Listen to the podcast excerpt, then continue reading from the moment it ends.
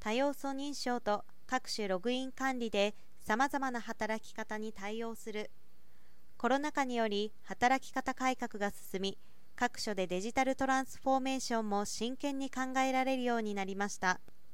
新たな生活業務様式を支えるエンタープライズ IT には高度なセキュリティ対策とユーザー利便性の両立が求められます。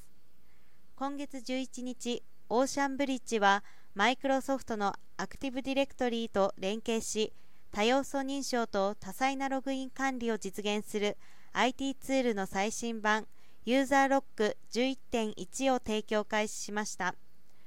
この最新版では従来ベータ提供されていたユーザーロック SSO シングルサインオンおよび社内ネットワーク非接続状態でも各種ログイン制限を有効化するユーザーロック Anywhere が正式サポートされました。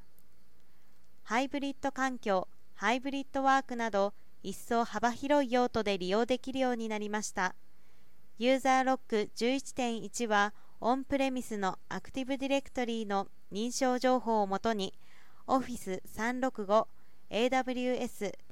Google Workspaces、Salesforce、Box、Dropbox などや SAML2.0 対応の各種クラウドアプリへの安全かつ自動ログインが可能 SSO と MFA を組み合わせることで SARS への不正アクセスに対する比類ない保護を提供します。ユーザーロック Anywhere 利用時には保護対象マシンが社内ネットワークに接続できない状態でも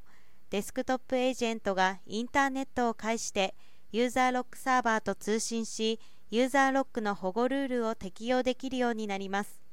これにより VPN で社内ネットワークへの接続を行っていないマシンにおいても各種ログイン制限を有効化できリモートワークテレワーク時でも社員の働きすぎの抑止や勤務実態の把握が可能になるということです。ユーザーロック11.1は無料体験版が用意されています。